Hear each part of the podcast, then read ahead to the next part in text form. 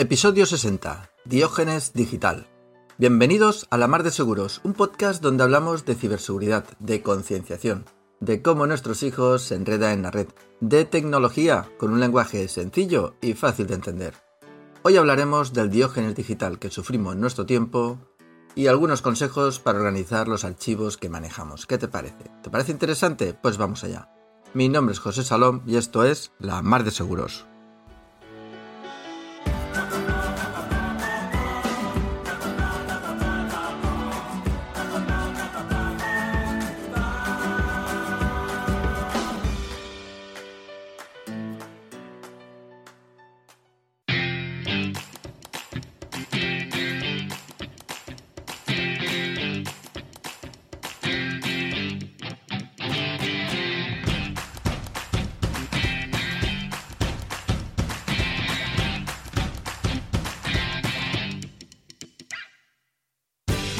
Venga, venga, vamos a ver.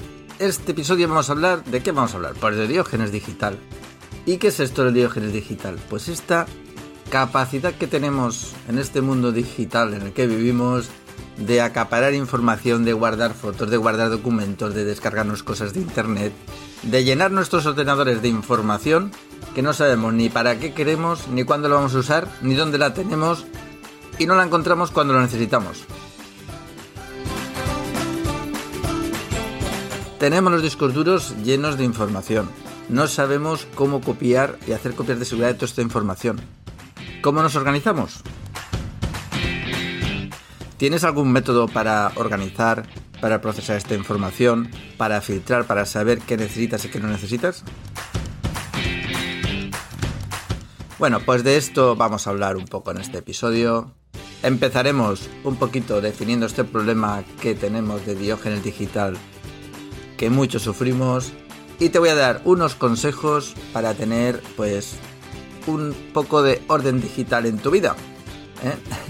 Así que nada, espero que te guste el episodio, espero que por lo menos te haga pensar en organizarte un poquito lo que la información que manejas y bueno, pues que te ayude en tu vida, al fin y al cabo. Así que no me quiero enrollar más, vamos a empezar. ¿eh? Y te dejo con el episodio, por supuesto. Si te gusta, compártelo con tus familiares y amigos, como siempre decimos. Y adelante, vamos para allá.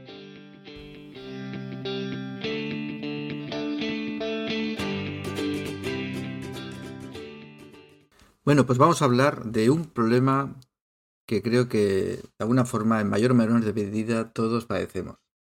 Y es, pues, el diógenes digital. ¿Vale? Ese, esa esa necesidad de acaparar información que luego muchas veces, o documentos, o fotos, que luego los vamos teniendo por ahí por los equipos, el móvil, el PC, y al final, pues no sabemos ni lo que tenemos. Y es que uno es uno de nuestros problemas de nuestro tiempo, ¿no? Porque recibimos información por todos sitios. Recibimos documentos, correos electrónicos. Y claro, eh, además mucha información de esta es información basura. Entonces, ¿qué pasa? Pues que vamos guardando, capturando por si acaso, y vamos como pollo sin cabeza, sin pensar para qué capturamos y para qué esta información la queremos o estos documentos lo queremos o si de estas fotos que he hecho realmente solamente una vale y me las guardo todas. Y el problema que produce, pues es que luego, ¿qué pasa? Que vamos a buscar algo y no lo encontramos y con esto pues perdemos tiempo y por supuesto el espacio que ocupan los documentos que están ahí o los ficheros. Y es que no sabemos ni lo que tenemos, nos da miedo a borrar porque además tenemos tanta cantidad de datos metidos que al final pues no sabemos ni lo que tenemos y tenemos miedo a borrarlo. Y además nos genera un problema añadido, que si queremos hacer copias de seguridad, no sabemos qué es lo importante de lo cual tenemos que hacer una copia de seguridad por si nos ataca un ransomware, como vimos en el episodio anterior. Y bueno, pues eso, caemos en lo que llamamos pues ese diógenes digital. Pues bien, una vez definimos este problema, vamos a ver aquí una serie de consejos pues que nos puedan ayudar a luchar contra este diógenes digital. Piensa que, que no que a lo mejor no lo eliminamos del todo, pero seguro, seguro que alguno de estos consejos te puede ayudar a mejorar un poco tu proceso o tu forma de almacenar o guardar la información para luego obtenerla. El primer consejo que te voy a dar es que reduzcas la ingesta de información. Sí, la ingesta porque esto es un poco como alimentarse.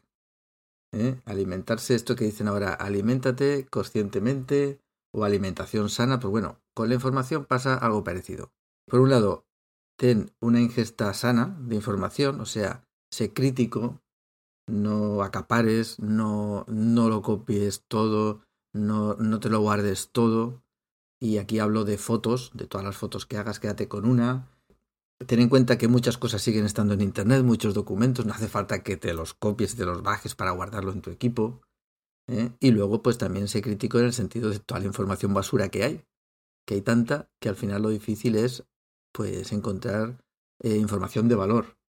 Ten en cuenta eso. Eh, vamos a pensar, vamos a parar un poco. Realmente cada cosa que voy a querer guardarla o descargarla, pues realmente, ¿para qué me sirve esto? Si esto es que es algo que me llama la atención, algo que me puede ayudar en el futuro. Eh, entonces pienso un poco y pararse un poco a pensar, por eso lo de la ingesta conscientemente, ¿no? Pues poner un poco de conciencia y no parece que sea gratis, ¿no? todo esto de acumular, pero no los gratis, porque nos ocupa espacio y luego nos genera caos y al final no podemos encontrar lo que nos interesa. Con lo cual, piensa un poco en lo que tú haces, ya sea a nivel personal, en tus proyectos, eh, en tu empresa, pues qué información es de interés o qué documentos son de interés, cuáles hay que guardar, cuáles son documentos temporales, cuáles no, y poner un poquito de sentido común a, a este, a este acaparar. Aquí menos es más. Si breve dos veces bueno, como quieres decirlo, pero pensar mejor para qué es y concretar, ¿vale? El siguiente consejo. ¿Dónde almaceno la información? Vamos a ver. ¿eh? Estos alimentos de los que nos estamos alimentando, ¿qué recipientes necesito para guardarlo? Bueno, es la típica pregunta. A nadie muchas veces se le explica, dice, oye, aquí puedes hacer carpetas. Pero muchas veces nadie te ha explicado o ni te has parado a pensar, poner un poquito sentido común, de esa estructura de carpetas, cómo la hago o cuál es el que tiene más sentido para almacenar tu información. Bien, entonces la gente empieza a hacer carpetas como son gratis y empieza a hacer árboles y árboles de carpetas sin ningún sentido o con algún sentido, pero no un sentido establecido, sino que va cambiando con el tiempo y carpetas repetidas y al final es un, un caos, otro caos. Una por la información que almacenan, que lo cogen todo, y la otra por la estructura donde la almacenan. Y aquí, pues me refiero tanto a la información que almacenas en tu PC, como en el móvil, como en la nube. Piensa un poco dónde vas a guardar la información. ¿Vale? De esto se trata. Aquí lo que estamos haciendo es intentando pararnos a pensar un poco qué hacemos. ¿Qué estructura te recomiendo yo? Bueno, pues esto va a depender mucho de el uso que tú hagas de la información. Por ejemplo, Imagínate que estamos hablando de una empresa, ¿vale? Pues una empresa que trabaja por proyectos, pues entonces a lo mejor lo que hace es una estructura por proyectos y dentro de esos proyectos pues tiene pues a lo mejor los pasos de los proyectos que, que suele utilizar para realizar cada proyecto porque es una cosa estructurada. Bueno, pues es una estructura válida. Por ejemplo, una empresa que funcione mucho por cliente, pues a lo mejor la primera línea de, de carpetas pues va por clientes a partir de ahí, pues hace una superestructura. O, por ejemplo, puede ser una empresa que trabaje por productos, pues entonces por productos. A nivel personal, pues por ejemplo, tú también puedes trabajar por proyectos o, por ejemplo, otro ejemplo muy típico, por el tema del almacenamiento de las fotos, ¿no? Pues una estructura típica es almacenarte las fotos pues por año y luego dentro de cada año los eventos. ¿Eh? Año, por ejemplo, año 2023, pues el evento tal, el evento cual. Luego los eventos, consejos, por ejemplo, si quieres mantener un orden, pues un consejo es utilizar un número al principio del nombre de cada evento. En cada evento o en cada cosa que quieras marcar un orden. Y aquí te doy un consejo más. Utiliza, eh, como son alfanuméricas, lo que son los nombres de los directorios o de los ficheros pues utiliza un 0 delante. Por ejemplo, si pones un 1, pues 0, 1, 0, 2, 0, 3, para que el orden se mantenga de forma adecuada. Pero bueno, esto es más nomenclatura del fichero, aunque también de carpetas, ¿vale? Que luego lo hablaremos. En el sentido de la estructura de carpetas, pues ya te digo que según tu, tu forma, de organizarte. Eh, otro consejo, el tema de la carpeta de descargas. A ver, el navegador, por defecto, muchas veces lo que te descarga lo mete en la carpeta de descargas. Y esto puede ser un problema si no lo tienes controlado. Consejo, por un lado, puedes hacer varias cosas. Una, o decirle al navegador que cada vez que te descargues algo te pida dónde lo tienes que descargar, que eso se hace la configuración del navegador, búscalo. Entras en configuración de tu navegador y busca descargas. Y nuevamente pues te dirá la carpeta de descargas o download. Pues tú dices que me pregunte cada vez. Y cuando descargas algo te va a forzar a meterlo ya en la estructura que a ti te interesa. Y opción número dos con la carpeta de descargas es que tú seas consciente de que eso es una carpeta de descargas temporales en el sentido de que no tengas ningún apego a coger y eliminar de golpe todo lo que hay ahí. Y si no, antes te lo tienes que haber llevado. Entonces tú decides cómo quieres utilizarlo. ¿Qué utilizo yo? ¿Qué estructura utilizo? Pues mira, yo utilizo una estructura de, que se llama el método para de Tiago Forte. Te pondré las reseñas en, la, en las notas del programa. Y realmente es una estructura de carpetas más que orientadas al archivo, está orientada al proceso. ¿Qué quiero decir? Pues que digamos que genera una estructura base de, de carpetas que para significa, la P primera significa proyectos, la A significa áreas, la R recursos y la A final significa archivos. De forma que en la parte más cercana tienes información de los proyectos sobre los que estás trabajando. Proyectos quieren decir eh, algo que tú quieres conseguir que tiene un objetivo y que tiene una fecha de inicio, una fecha de fin en lo que estás enfocado. Lo que tienes más cerca. En las áreas eh, metes lo que son tus áreas de responsabilidad. Por ejemplo, si llevas la economía de la casa, pues economía la tienes ahí. Si tienes tema de educación de los hijos, pues los temas de educación los tienes ahí. Si, no sé, si tienes información sobre deportiva, sobre lo que te gusta, una afición, un hobby de deporte o de alguna cosa, pues lo tienes ahí. ¿Por qué? Porque no es un, no es un proyecto, que tenga un inicio y un fin, sino que es algo, una parte de tu vida, un área de tu vida, una área de responsabilidad donde tú guardas cosas. Pero son cosas tuyas, ¿vale? Luego en recursos tienes pues también recursos de interés de tus intereses personales o de lo que a ti te interesa, pero son recursos de terceros. Pueden ser un artículo, puede ser una ficha, una información de interés que tú quieras almacenar.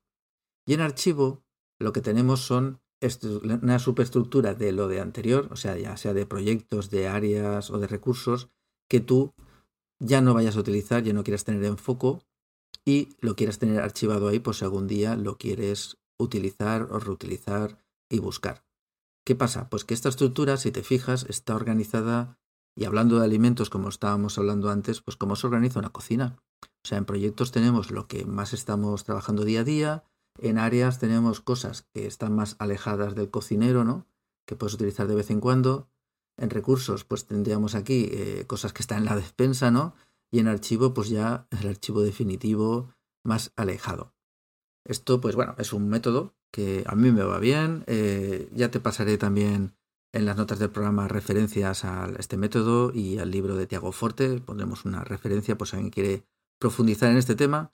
Y bueno, lo importante es que en a nivel de estructura, pues tú pienses un poco, pues eso, que te pares a pensar cómo tú te organizas y, y te montes tu estructura de una forma, pues según a lo que tú quieras enfocarte. Eso sí, una recomendación general, intenta no hacer una superestructura de árbol muy complicada, ¿vale? Menos es más.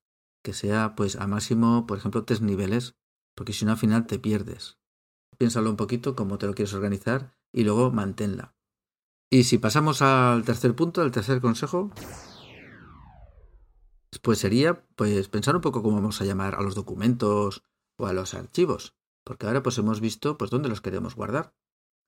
Y aquí pues bueno, te voy a dar una serie de consejillos respecto a este punto.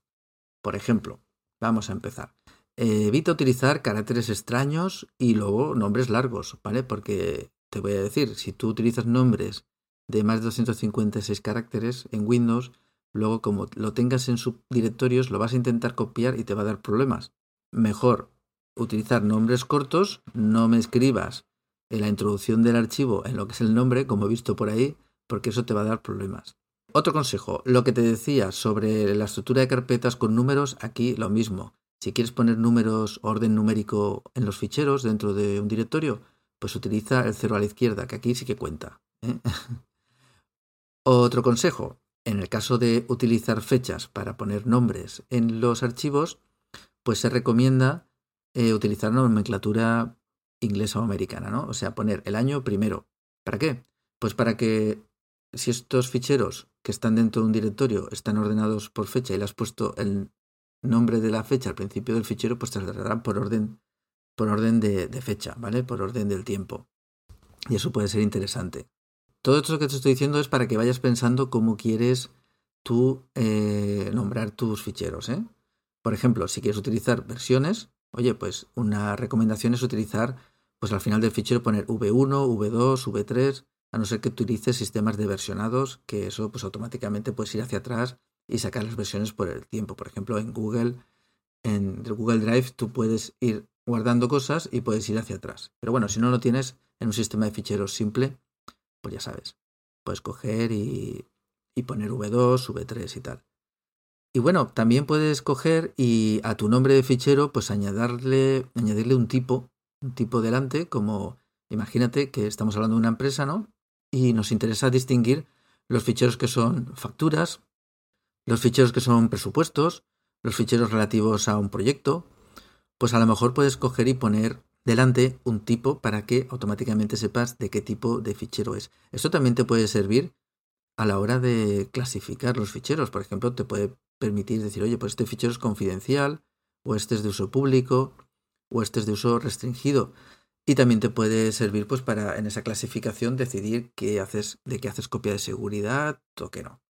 Bueno, lo mismo que antes. Aquí tú tienes que, yo te he dado una serie de ideas, pero tú tienes que decidir cómo quieres llamar a, tus ficheros. Por ejemplo, una nomenclatura podría ser el tipo de fichero, la fecha o el tema. O eliminar la fecha si no es importante para ti. A lo mejor, por ejemplo, son fotos, pues te es importante. Pero párate a pensar y define un poquito, pues eso, esos nombres o esos, o esos tipos de ficheros que tú quieres clasificar. Y vamos a por el, el siguiente consejo.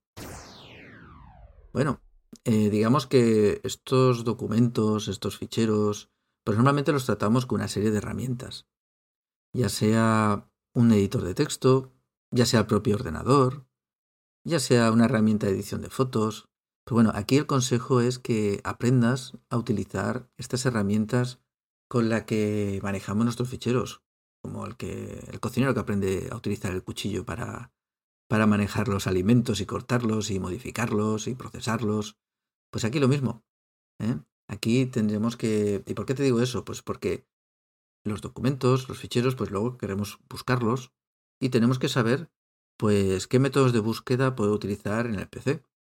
¿Vale? Cómo utilizar esos comodines, esos asteriscos que tú sabes que pones buscar un documento y si tú quieres buscar un documento no hace falta que pongas el nombre entero, puedes poner el nombre que te suena, asterisco, o buscar por fechas, o buscar por tamaño de documento y esto pues te va a facilitar pues encontrar esos documentos para pues para manejarte, para encontrarlos y no te hablo solamente del PC, te digo pues por ejemplo, si utilizas la nube, ¿no?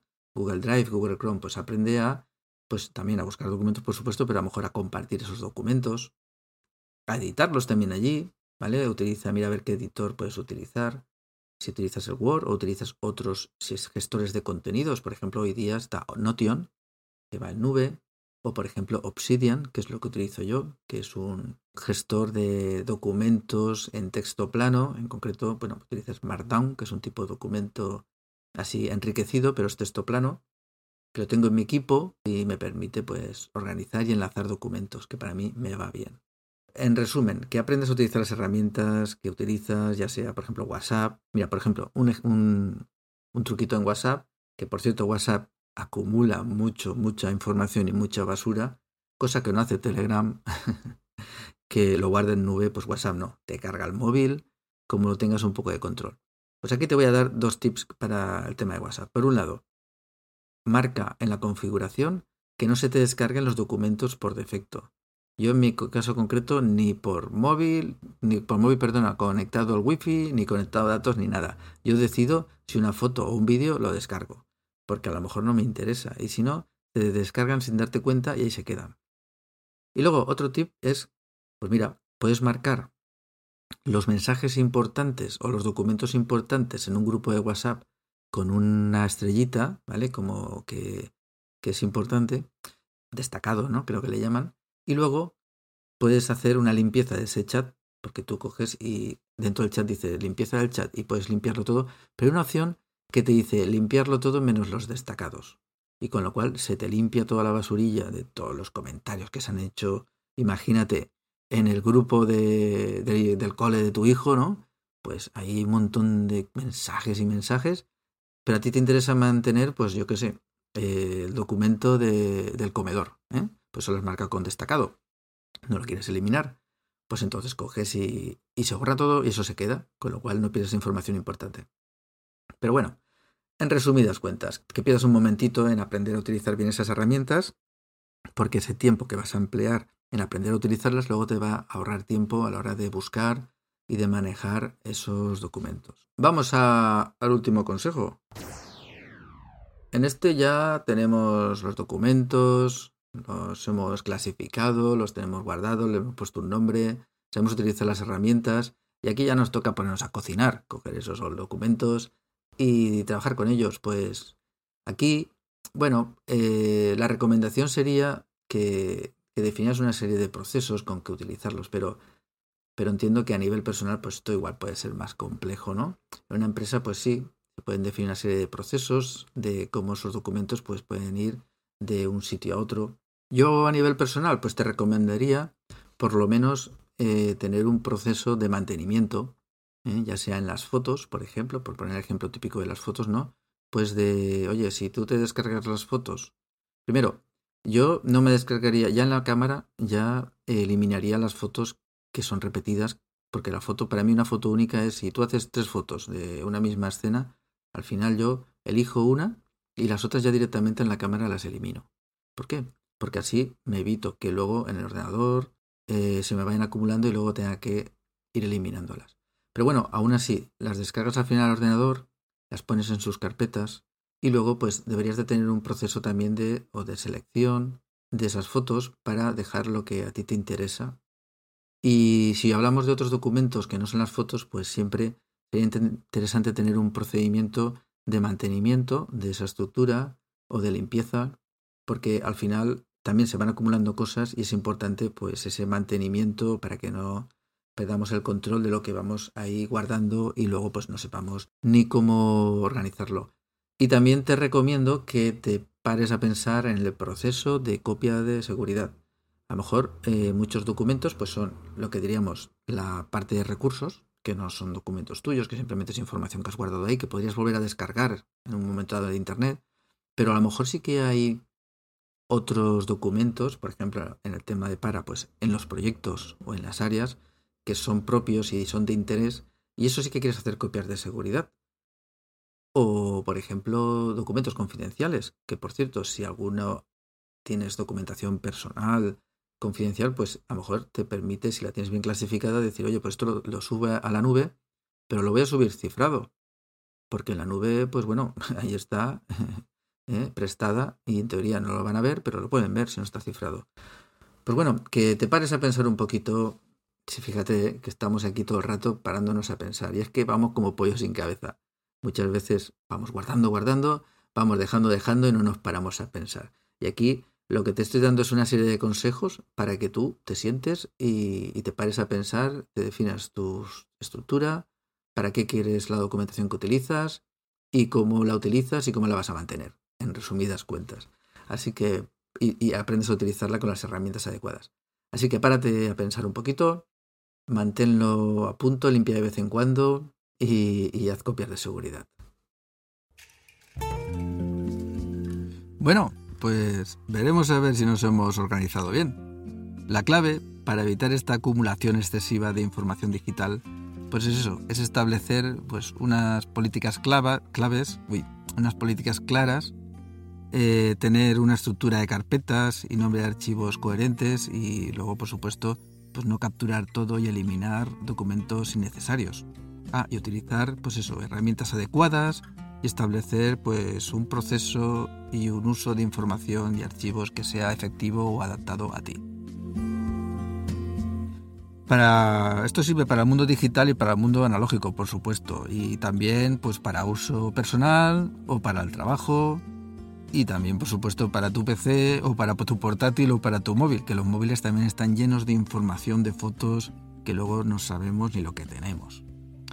Y para ti, para tu cerebro y para tu día a día, ¿vale? La dieta digital pues es importante y hay que mantener ese minimalismo de la esencia de tener solamente lo que necesitamos. No olvides que en la cocina pues también hay que echarle tiempo a tener esa, para esa pequeña organización.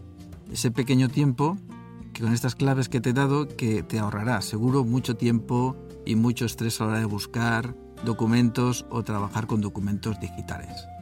En definitiva, espero la verdad que te haya sido útil este episodio, que puedas poner en práctica las recomendaciones. A lo mejor no todas de golpe, pero sí que te recomiendo pues establecer hábitos poco a poco y por lo menos empezar parándose primero a pensar en tu proceso de trabajo, qué tipo de documentos manejas, cuál sería la mejor estructura para ti para guardar estos documentos. Y si no sabes por dónde empezar, empieza primero por limpiar y bueno, pues utilizar, eh, definir este tipo de documentos acorde a una nomenclatura adaptada a ti. Y bueno, mantenerlo también y luego evitar esa ingesta y atracones digitales que nos vienen por todos lados y corremos el peligro de esa infosicación. Bueno, con eso, con que te plantes a pensar un poquito qué documentos tienes y cómo organizarlos, me sería suficiente para luego que puedas ir tú avanzando en este tema. ¿Vale? Con eso, pues espero que el episodio te haya sido válido, que te haya valido la pena, que te haya hecho pensar y pararte un poquito con estos temas. Y por supuesto, si te ha gustado, compártelo con familiares, con amigos, con quien sea. ¿eh? Dejaré algunas notas del programa, por ejemplo, del tema de Para, de Tiago Forte, por si te interesa el libro, que a mí me gustó, la verdad, estaba muy interesante, me hizo reflexionar sobre estas cosas. Y si quieres que en otros episodios hablemos en profundidad del método para o de la herramienta Obsidian, que me encanta para organizar mis documentos digitales, pues bueno, podemos hacer un episodio para eso. Podemos irnos a la taberna del puerto y charlar un rato sobre estos temas que a lo mejor no son tan de ciberseguridad, pero sí de organización digital, sí de cómo nos organizamos, pues eso, nuestro equipo, nuestra vida digital, que es importante, que al final todo tiene que ver con la ciberseguridad, porque luego queremos protegerla. Pero bueno, no me enrollo más. Os dejo aquí y hasta dentro de 15 días nos volvemos a escuchar. Hasta la próxima.